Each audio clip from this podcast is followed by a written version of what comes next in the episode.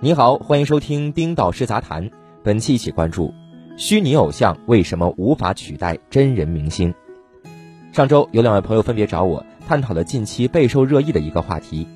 近几年，一大批明星因为吸毒、出轨、抄袭等问题，导致人设塌房，给代言品牌和产品带来巨大损失。与此同时，伴随着 AI 技术兴起，包括洛天依、华智冰、A SO 等虚拟偶像崛起。他们没有道德缺陷，而且成本更低，将来会取代明星成为商家代言或者直播带货的主流吗？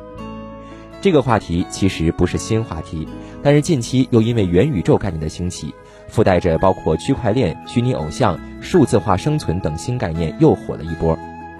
关于虚拟偶像这个风口，一开始主要是创业公司涉足。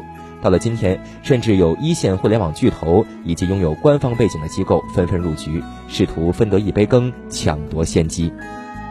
虚拟偶像之风愈演愈烈。不过，即便如此，对于朋友提出的问题，我给出了否定的答案。在未来相当长的一段时间里，虚拟偶像只能是一种小众文化和服务，不可能成为代言和带货主流。为什么这么说？因为虚拟偶像有两个核心问题没有解决：一。所谓虚拟偶像都是伪虚拟，虚拟偶像背后是真实的机构运作，虚拟只是一层表皮，核心还是真人操作。不管是字节跳动联合乐华娱乐推出的虚拟女子偶像组合 A SO，还是成名已久的洛天依，乃至湖南卫视刚刚推出的小样，都是伪虚拟偶像。何为偶像？在我看来，主要得满足两个条件：第一，要有主观能动性。受技术发展和法规伦理限制，现在的虚拟偶像还不可能拥有自我意识，没有自我意识就不能称之为偶像。皮影戏和提线木偶能给我们带来欢乐，但是我们不会认为皮影戏和提线木偶能成为偶像，因为这些物体是人操控，没有主观能动性。所以今天大火的一些虚拟偶像，只是更高级的皮影戏和提线木偶罢了。第二，要给受众带来极强的情绪输出。雷锋叔叔做好事感染了几代人，雷锋就是很多人的偶像。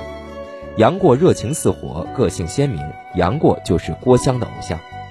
虚拟偶像表现出来的立场和观点、言论以及唱歌跳舞，都是真人预设好的呈现形式。我不认为这些偶像承载了强烈的情感输出。二，虚拟偶像也会塌房。这段时间，业界广泛流传一种错误认识。认为真人偶像接连塌房，虚拟偶像的机会来了。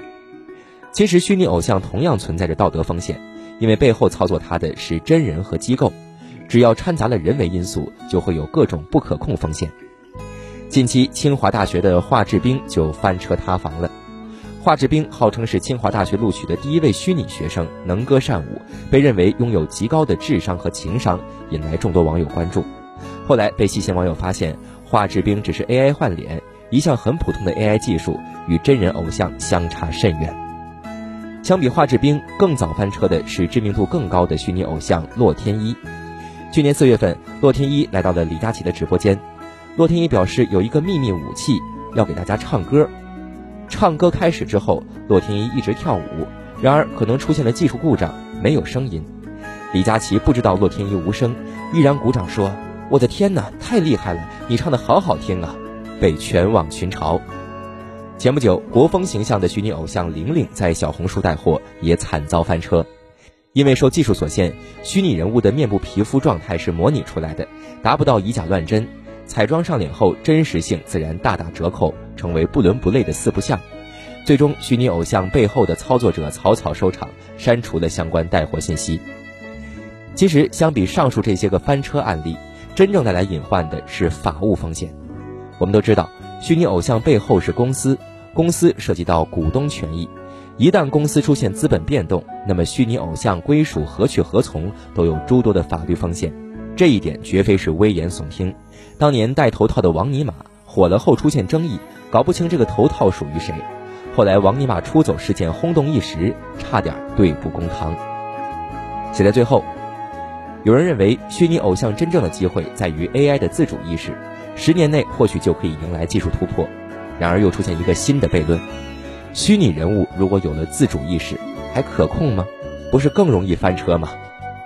好了，以上就是本期的全部内容。本文作者丁老师，欢迎您订阅我们的频道。我们下期再会。